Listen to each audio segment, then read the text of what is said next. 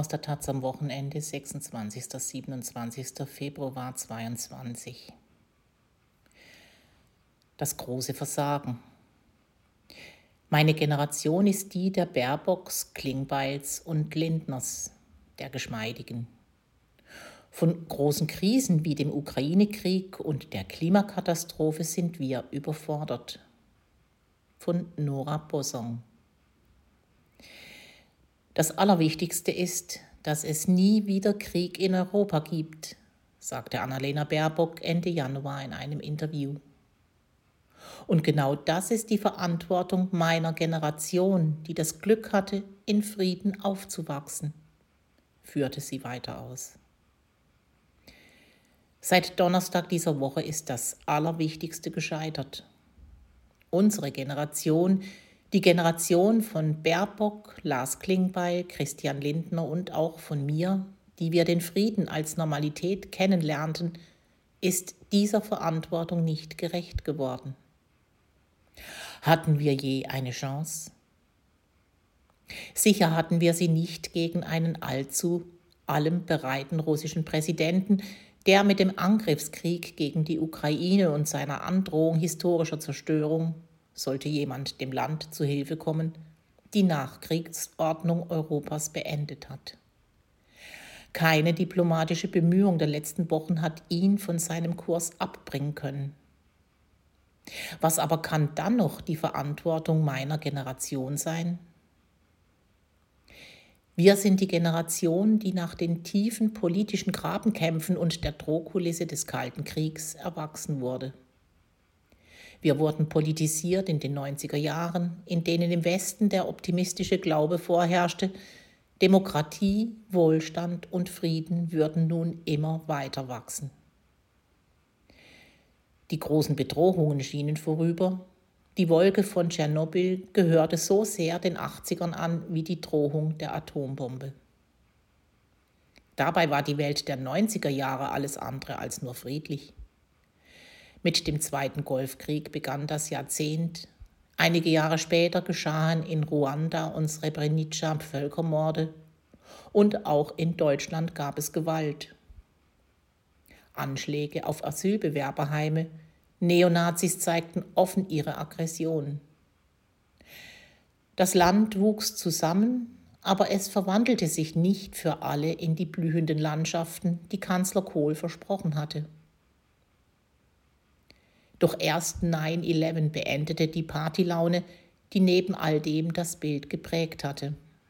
Eine wenig politische, dafür umso geschmeidigere Generation sah sich von der Komplexität der Ereignisse überfordert und ein Rückzug ins Private war in den folgenden Jahren in gewissem Sinne für viele die logische Konsequenz. Die Geschmeidigen kümmerten sich lieber um das eigene Vorankommen und ihr häusliches Glück als um eine bessere Gesellschaft. Seit Donnerstag scheint die Zeit zurückgedreht. Die Atombombe ist als reale Bedrohung wieder da. Die Ruine von Tschernobyl, ein bis heute gefährliches AKW-Wrack aus Sowjetzeiten, sei unter russischer Kontrolle wahrzulesen. Und im Kreml diktiert ein Mann den Lauf der Geschichte, mindestens der Gegenwart, dessen Denken von der Logik des Kalten Kriegs bis heute bestimmt scheint und dem die 90er Jahre und das Ende des Sowjetreichs nicht als Hoffnung, sondern als schlimmste Schmach gelten. Wer nun glaubt, der Kalte Krieg sei zurück, der irrt. Schon der Angriffskrieg gegen die Ukraine lässt den Vergleich nicht mehr zu. Die aktuelle Kriegsführung wurde zudem über Jahre mit digitalen Desinformationskampagnen vorbereitet, die auf eine Destabilisierung Europas und der demokratischen Gesellschaft abzielten.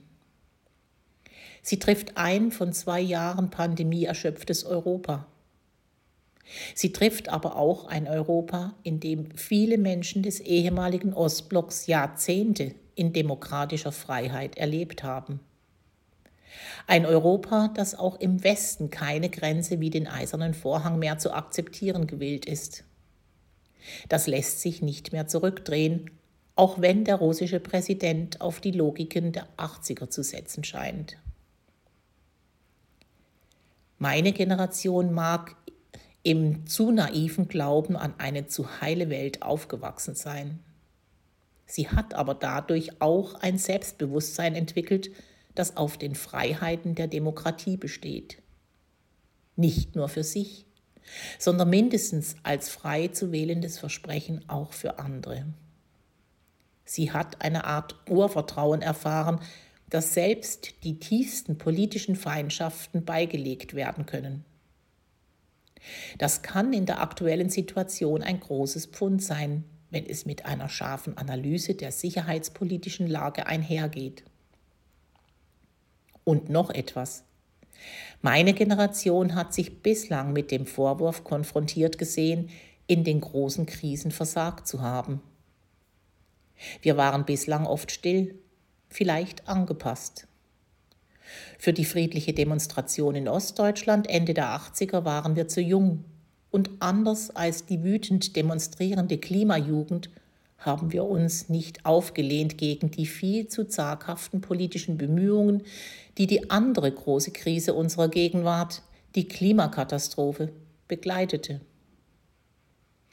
Wir sind nicht nur für das verantwortlich, was wir tun, sondern auch für das, was wir nicht tun.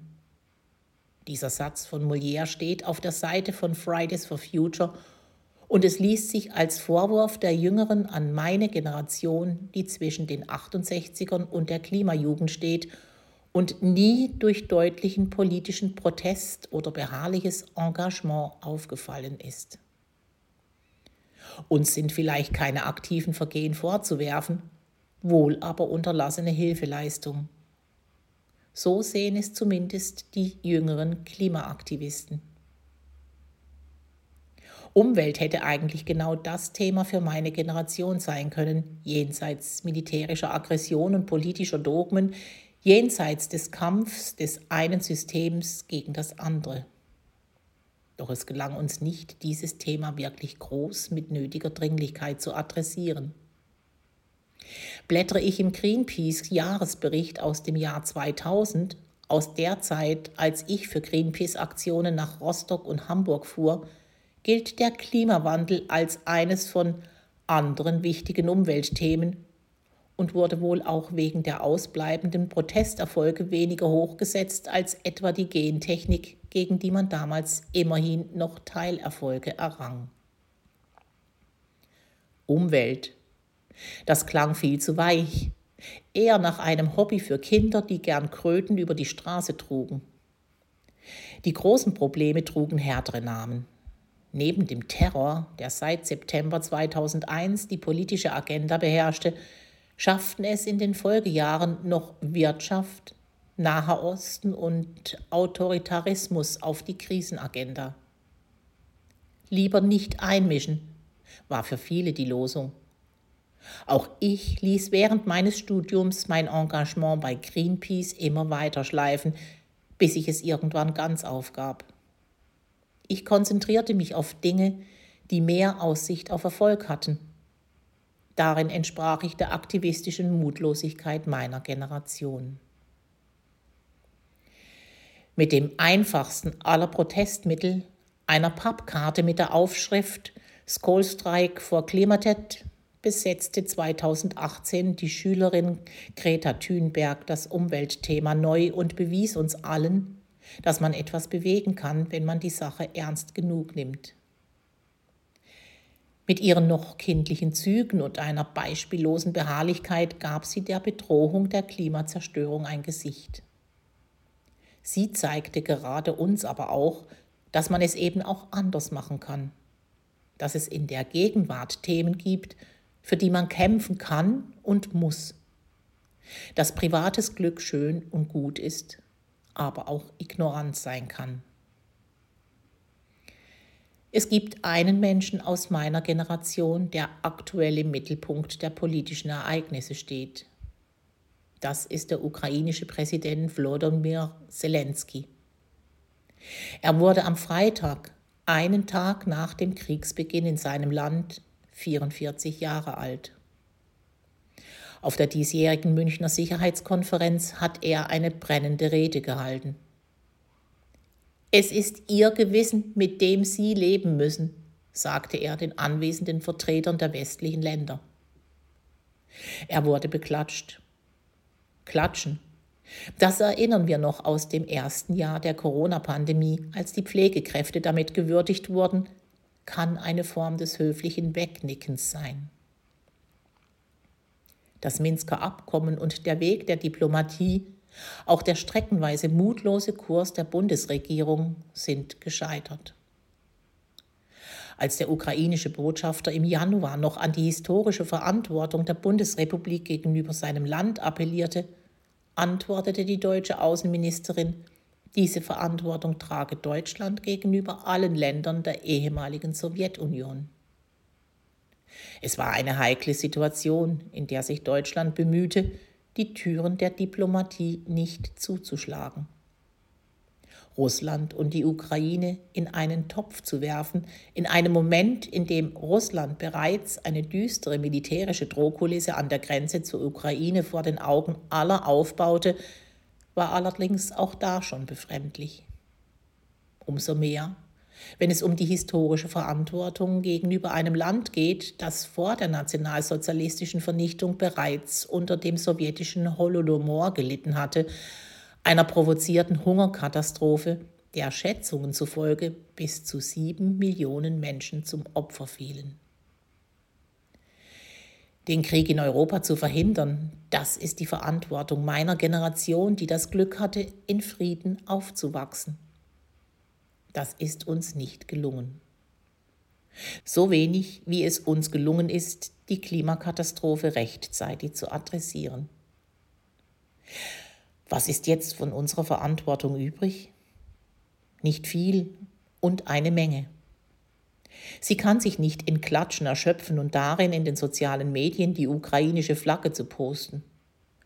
Unsere Generation muss zu einer genuin politischen Haltung finden, die die Demokratie so stark macht, dass sie nicht vor Putins militärischer Aggression in die Knie geht. Das Versprechen einer friedlichen Welt mit dem wir aufgewachsen sind, muss dabei unsere Verpflichtung und unser Ziel sein. Nora Bossong ist Schriftstellerin und lebt in Berlin. Die Buchpremiere ihres elften Buches Die Geschmeidigen, meine Generation und der neue Ernst des Lebens ist am 2. März 2022.